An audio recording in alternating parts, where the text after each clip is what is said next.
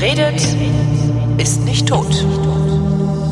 Willkommen zum Geschichtsunterricht der Koproduktion von Vrindt und DLF Nova und wie immer ist Matthias von Hellfeld dabei. Hallo Matthias.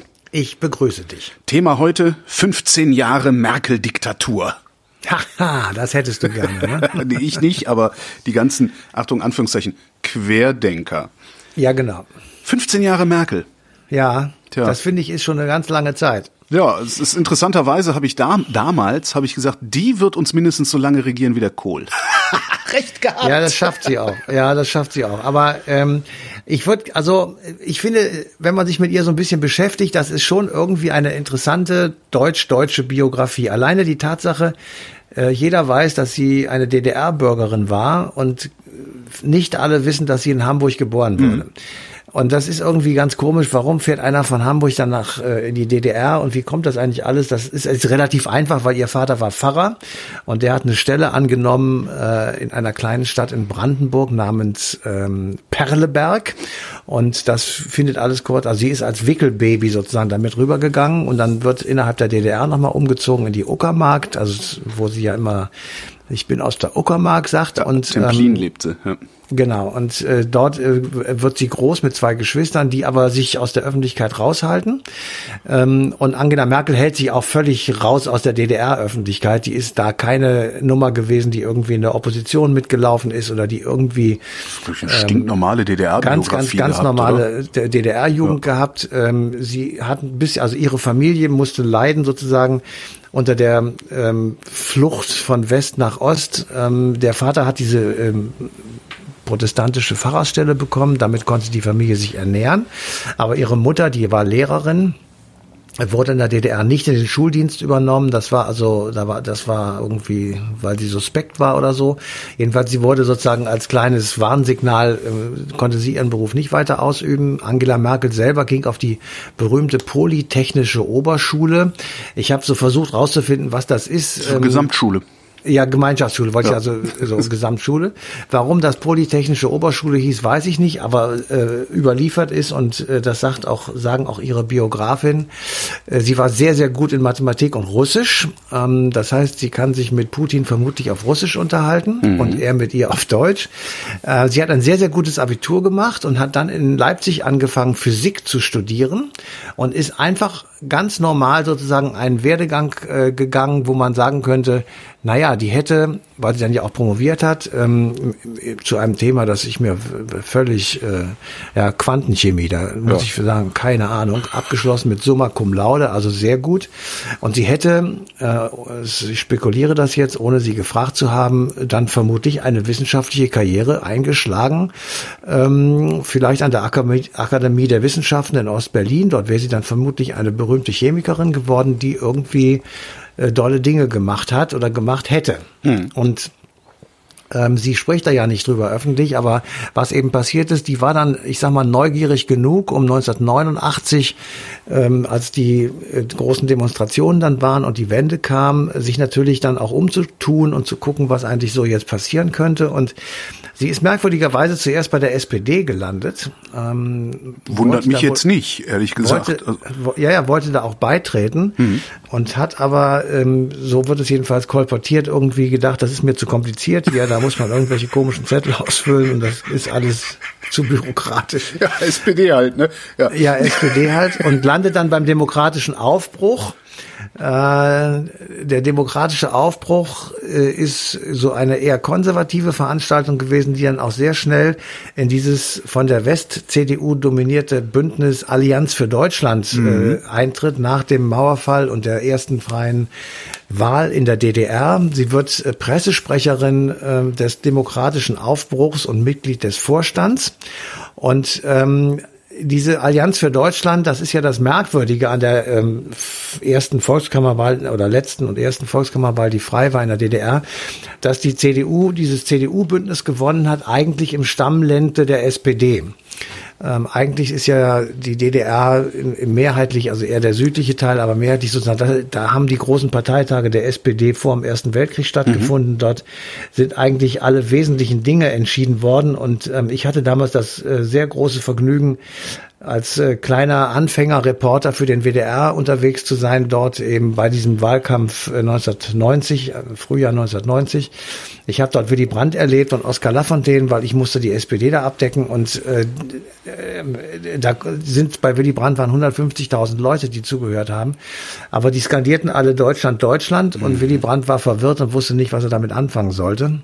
Helmut Kohl wusste es auch nicht hat aber so getan, als wenn er es wüsste. Und äh, dann, äh, dann hat er, dann hat er denen was erzählt von irgendwelchen blühenden Landschaften. Das fanden die ganz toll, deswegen haben sie den gewählt. Und so, so einfach war es auch wirklich. Mhm. Das hatte nichts mit äh, irgendeiner langfristigen Bindung zu tun oder so. Das, äh, sondern es war einfach Helmut Kohl war der Typ, der das jetzt machen soll. Und da konnte antreten, wer will. Selbst für die Brand hatte da keine Chance.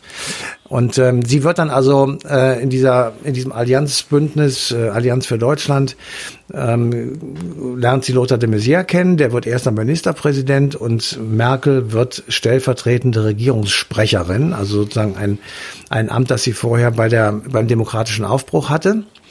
Und äh, von dort kennt sie Applemann und all diese Leute, die dann in, so in der ersten Regierung der DDR mhm. waren, die ja auch gleichzeitig die letzte waren. Und ähm, als sie sich dann auflöste und am 3. Oktober die DDR ihren Geist aufgab, ähm, und in dieser historischen Sekunde haben wir, glaube ich, schon mal erklärt, ähm, zur Bundesrepublik beigetreten sind diese fünf neuen, dann fünf neuen Bundesländer ähm, wusste man nicht so recht, was macht man jetzt mit Angela Merkel und hat dann gesagt, na gut, also ähm, sie war stellvertretende Regierungssprecherin, dann kriegt sie jetzt eine Stelle im Bundespresseamt. Und äh, da die Allianz für Deutschland dann komplett Dikowski in der CDU aufging, trat sie entsprechend auch der CDU bei. Das war sozusagen ein logischer Schritt. Ja, aber letztendlich Und wahrscheinlich kein ideologischer Schritt, sondern tatsächlich eher nicht, opportunistisch. Ne? Also ja, da mache ich jetzt ich da, ja pragmatisch, ja. ja. also mit, opportunistisch ja. würde ich, das würde ich bei ihr nicht sagen. Also das ist also auch ein ja, Merkmal, was, ja, ja. So, und dann trat sie also der CDU bei, war irgendwie im Bundespresseamt untergekommen und hat dann aber sofort gesagt, ich möchte gerne ein äh, Bundestagsmandat haben und hat sich beworben in Stralsund-Rügen, also im, im Wahlkreis Stralsund-Rügen. Und dort gewann sie bei der Bundestagswahl im Oktober 1990 dann auch tatsächlich das Direktmandat. Mhm. So, also die war im Grunde genommen seit 1990 sitzt sie im Deutschen Bundestag, also jetzt auch schon schlanke 30 Jahre. Und ähm, damit sozusagen fängt die an, ähm, an der großen Politik rumzuschrauben und ist dann eine ich sage es jetzt mal etwas despektierlich, eine Quoten-Ossi, ja. äh, wird ins Kabinett geholt von Kohl als sein kleines Mädchen, genau, mein wie Mädchen, er mal gesagt hat, mein ja. Mädchen, genau. Und da wird der Ministerin äh, Umwelt und Jugend, also zwei verschiedene Jobs. Und ähm, das macht sie äh, relativ unauffällig. Sie engagiert sich sehr stark beim Klimagipfel für, in Kyoto. Vielleicht erinnert das der ein oder andere ja. noch ähm, wo also ja, wird ihr ja heute wird ihr ja heute gerne noch vorgehalten oder wieder ja, vorgehalten, ja. Äh, dass sie ihre eigenen Prinzipien im genau. Grunde verraten hat damit. Genau, ja. genau. Und äh, sie, aber da in Kyoto ist sie also ziemlich stark engagiert und überzeugt auch den Kohl, dann äh, das so zu machen, wie es dann auch tatsächlich unterschrieben wurde. Aber man kann eben da schon sehen, bevor wir jetzt auf die Wahl äh, zur Bundeskanzlerin eingehen, schon sehen, dass sie eher tatsächlich pragmatisch ist. Ähm, sie hätte tatsächlich auch genauso gut in der SPD sein können und hätte dort die gleiche Karriere gemacht. Sie hätte es vielleicht auch sogar mit der FDP gemacht, aber sie kommt sozusagen deshalb so gut zurecht, und das ist auch das, was ihre Regentschaft, sage ich jetzt mal etwas überspitzt, äh, also ausmacht. Merkel-Diktatur. ausmacht. Sie kommt mit neuen Weltlagen relativ schnell klar, weil sie eben keine Ideologie hat. Ja. Und das ist tatsächlich ein Vorteil. Man ja. braucht in Zeiten wie diesen Leute, die nicht irgendwie erstmal drei Tage lang in sich gehen müssen, um zu gucken, ob das mit Marx und Engels übereinstimmt oder wem auch immer. Ja, ob das mit der Ideologie, die man mit sich rumträgt, überhaupt in irgendeiner Form so weit zu kompatibilisieren ist, dass man es vor seinen Kumpels oder Parteifreunden äh, tatsächlich auch irgendwie verargumentieren kann. Genau. Wobei, du sagst ja auch immer, die ganze CDU hätte keine Ideologie, aber die CDU selbst kommt ja überhaupt nicht gut klar mit verändern, mit sich verändernden Weltlagen. Ja, aber die, ähm, also die, also mein mein Hauptsatz ist, Konservative haben keine Ideologie. Ja. Und das liegt daran, dass sie ähm, im Grunde genommen, sie wollen das, was es gibt, behalten. Das ist jetzt etwas zu überspitzt gesagt, ja, ja, aber das zum Beispiel bei Umweltschutz ist das ja auch konservativ. Ich möchte, dass die Umwelt so erhalten bleibt. Ich möchte nicht, dass sie verändert wird. Das heißt, Umweltschutz ist ein zutiefst konservatives Anliegen mhm. im, im, Sinne des Wortes und auch der Tatsache. Natürlich ähm, haben Konservative das Problem, dass sich die Moderne über sie stülpt und dass sich einfach Dinge verändern. Mhm. Und da tun sie sich tatsächlich schwer, weil sie einfach sagen, wenn ich das jetzt übernehme sozusagen das Neue, dann gebe ich ja was Altes auf. Und das widerspricht mir prinzipiell. Ja. Aber es ist, es wird nicht definiert sozusagen, ja. was ist eigentlich das Konservative. Da wird dann gesagt, ja, das hat was mit äh, dem Bewahren der Schöpfung zu tun. Und weißt du, das sind alles Sachen, das ist alles richtig, da kann sich der eine oder andere auch was drunter vorstellen. Das hat den Vorteil, dass du alles darunter subsumieren kannst, was sich irgendwie bewegt. Hm. Die Linken, die haben das Problem, und daran wird auch die SPD jetzt kaputt gehen, dass die, die Linken eine Ideologie haben, die sie sehr stark einmauert. Ja. Die können bestimmte Dinge nicht tun. Und wenn sie es doch tun, wie zum Beispiel Hartz IV, ja, dann kriegen sie so, so einen Bruch ähm, zwischen Partei oder zwischen Ideologie und Volk, den kriegt man nicht mehr gekittet. Und dieser, dieser Riss, der ist da und den kriegt weder Herr Scholz noch sonst wer im Moment jedenfalls ja, gekittet. Ja. Und deswegen wird es zunächst mal so bleiben, wie es jetzt ist, bei 14, 15 Prozent. Mhm. Vielleicht auch 18, aber mehr nicht. Ähm, so, und für Angela Merkel ist das alles überhaupt kein Thema. Die kann mit Leichtigkeit aus der Atomenergie aussteigen. Für sie ist das kein Problem. Ja. Sie sagt, wie berechne ich, also ich habe so und so viel Menge Strom, die ich brauche, wie kriege ich die ansonsten her? Dann, dann nimmt die einen Zettel in die Hand, einen Stift und schreibt sich das auf und sagt, geht. Und wenn die sagt, geht, dann sagt sie, mache ich. So, äh, da musst du dir mal vorstellen, was die alles gemacht hat. Die hat die Bundeswehrpflicht abgeschafft. Mhm. Ratzfatz. Ähm, der, der Ausstieg aus der Atomenergie, das ist ein, ein, ein Systemwechsel für die CDU. Und meine Prognose ist, die, die Frau Merkel hat die CDU sech, also im nächsten Jahr dann 16 Jahre sozusagen an der Macht gehalten in unterschiedlichen Konstellationen. Aber nach ihr wird die CDU nicht gerade untergehen, aber sie wird auf jeden Fall äh, in ein Loch fallen. Und sie wird ähm, der nächste, der diese CDU anführt, der dann auch Bundeskanzler werden will oder werden soll, ähm, hat sehr große Schuhe, in die er treten muss. Und zwar nicht, weil die Angela Merkel so eine tolle Politik gemacht hat, das glaube ich gar nicht mal, sondern weil sie eben tatsächlich so pragmatisch war. Ja. Und du brauchst, du brauchst einen Pragmatiker, weil brauchst du brauchst ja immer. Also das ist ja, das ist, das fände ich ja auch nochmal interessant, wenn der Bevölkerung das irgendwie großflächig auffallen würde, dass die beste Bundesregierung von Pragmatikern genau. geführt wird. Schröder ist auch so einer. Schröder gewesen. ist auch so einer gewesen und ich könnte mir zum Beispiel vorstellen, dass so jemand wie Robert Habeck von den Grünen auch so einer ist. Ja. Ähm, das könnte dann nochmal tatsächlich die ganze Parteienlandschaft durcheinander wirbeln. Wenn, aber wenn Kohl die Leute feststellen, nicht so einer. Ja, aber das war auch eine andere Zeit. Ne? Kohl Eben. hatte einfach Kohle. Kohl hat alles gekauft. So. Genau, wir machen alles, was Geld kostet. Genau. Das hat er gesagt. Das ist ja. ein Satz von ihm. Genau. Das, ja. Nee, wenn es wenn es nur Geld kostet, machen wir das. kein ja. Problem. So, ähm, also das, das stimmt. Das sind, natürlich ändern sich die Zeiten. Zu Adenauer kann man jetzt keine Vergleiche ziehen. Äh, der war kein Pragmatiker, sondern der, der hatte Verbrecher. eine klare Idee. ähm, aber das waren auch andere Zeiten. Ja, Und in Zeiten wie diesen, ähm, ich sage einfach mal, wenn diese Pandemie irgendwann vorbei sein sollte, mhm. oder ich sage mal nicht vorbei wird sie nicht sein, aber dass man irgendwie damit leben und handeln kann, dass man eben nicht diese Horrorzahlen jeden Tag irgendwie um die Ohren gehauen kriegt, ähm, äh, dann wird das Leben sich komplett verändert haben. Dann werden wir einfach anders leben als vorher. Und dazu brauchst du dann wiederum eine pragmatische Regierungspolitik. Jo. Und das ist die Frage, wer die dann macht. Jo. Ja.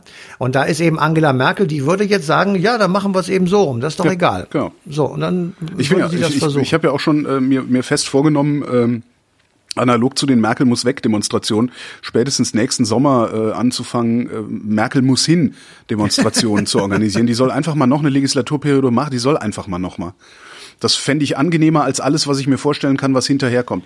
Wenn die Grünen die Regierung stellen sollten, dann hast du irgendwie von, von rechts und rechts außen, also gerade so äh, AfD, FDP, Teile der Union, äh, hast du ein dauerhaftes Störfeuer, sodass äh, hier überhaupt keine Ruhe in die Bude reinkommt. Äh, wenn jetzt irgendwie einer von diesen komischen 80er-Jahre-Kandidaten der CDU äh, äh, Kanzler werden sollte oder die Regierung führen sollte, äh, wird dieses Land in die 80er Jahre versuchen zurückzuwandern, was nicht geht. Äh, also das ist alles, alles ist furchtbar. Ich möchte bitte, Merkel soll aus der Partei austreten und sich von einer wie nennt man denn das? Von, von, von einer Einheits, Einheitsfront aller ja, genau. Demokraten. Ja, ja, genau. Per Akklamation. Ja, genau. Ja, ja. Also äh, das wird alles nicht passieren. Frau Merkel hat gesagt, dass sie zurücktritt oder nicht mehr will und nicht mehr antritt. Das wird sie auch, glaube ich, nicht tun. Ja, sie wäre ja auch bescheuert. Also das, ähm, ja. die tut sich das auch nicht mehr an ja. und die weiß ja auch genau, was alles äh, jetzt auf die auf die nächste Regierung zukommt. Und aber solche Würstchen wie der wie der März und ja, so, ich meine, der sich da jetzt das äh, Laschet mit seinen Schul Schulnoten würfelt. Also ja, nee, und nee, das auch. Aber der, ich habe einen schönen Vergleich gehört. Der benimmt, also der März benimmt sich so wie so ein Kind im Sandkasten, das jetzt äh, aus der Kiste aussteigt, aus der Sandkiste und sich da vorstellt, mit dem Fuß auf die Erde stampft und immer sagt, ich will aber. Mhm. Und, ähm, so ähnlich ist das. Ich bin mal gespannt, wie lange der März das noch treiben kann, bis er, also im Moment äh, gehen die, gehen die Massenmedien total drauf ab. Die freuen sich ja immer, wenn, wenn irgendwo Krawall ist, dann holt man auch notfalls irgendwie so Typen aus dem Sauerland aus dem Sarg zurück. Ich bin gespannt, wie lange der das durchhält. Also wir nehmen Ende Oktober 2020 auf. Gucken wir mal, äh, ob er zur Ausstrahlung der Sendung vielleicht endgültig in der Versenkung verschwunden ist. ja, mal sehen. Also ich, Oder weiter äh, in den Talkshows sitzt und Er wird weiter. Ich, also ich, ja. ich halte dagegen. Ich glaube, er wird nicht aufgeben. Aber das werden wir jetzt sehen. Das ist, äh, ist schon klar. Ja. Aber jetzt, äh, äh Angela Merkel äh, ist tatsächlich ein Phänomen und dieses Phänomen hatte eben auch sehr viele Glücksmomente. Und dieses Glücksmoment war tatsächlich ähm, im Vorfeld der ersten Wahl ähm, 2005, das war ja äh, die erste Bundestagswahl, die sie gewonnen hat. Äh, Im Mai gab es Landtagswahlen in Nordrhein-Westfalen. Da erinnert sich der ein oder andere vielleicht noch. Da traten an gegeneinander der Herr Rüttgers von der mhm. CDU, Rüttgers. Jürgen Rüttgers, und der amtierende Ministerpräsident Per Steinbrück. Ja. So, und Nordrhein-Westfalen, ja, also wer je in Nordrhein-Westfalen war, zu der Zeit, da war klar, das wird von der SPD regiert. Das gab's ja. gar nicht anders. Ja. Vorher war 100 Jahre Johannes Rau und genau. ähm, ja, da gab es noch andere Gestalten. Der Herr Kühn, der war hier auch äh, 300 Jahre. Also die, die, das war immer so. Ja. So und diese Wahl geht aber wirklich krachend verloren. Ähm, die SPD verliert sechs Prozent fast und die CDU gewinnt knapp acht Prozent. Der Kabarettist Hagen Rether hat das mal beschrieben als: Naja, Leute, wir, wir wollten der SPD einen Denkzettel verpassen und wir konnten doch nicht ahnen, dass auf einmal der Rüttgers im Weg steht. ja, genau. Also äh, das, also das war, also ich erinnere mich an den Abend, als das Ergebnis bekannt wurde, sehr genau, weil äh, Per Steinbrück leichenblass das Ende seiner politischen Karriere vor Augen hatte. Mhm. Und ähm, er, er ist ja auch zunächst einmal im, im Nix verschwunden, wurde dann äh, später Finanzminister. Ähm, also Bundesfinanzminister. Mhm. Aber ähm, da, was, was eben das Dramatische an dem Abend war, dass auf einmal Gerhard Schröder durchgedreht ist und äh, tatsächlich durchgedreht ist und gesagt hat, jetzt machen wir Neuwahlen, ich brauche eine andere Legitimation für meine Politik. Da war Hartz IV schon beschlossen. Ja. Ja, und äh, die WASG, also das Bündnis von Oskar Lafontaine, gab es schon und das ging auch schon da bei der nächsten Wahl dann zusammen mit den Linken. Ähm, PDS, die Linke hieß das, glaube ich, ähm, das erste Bündnis und äh, die SPD hatte dahingehend massiv Stimmen verloren.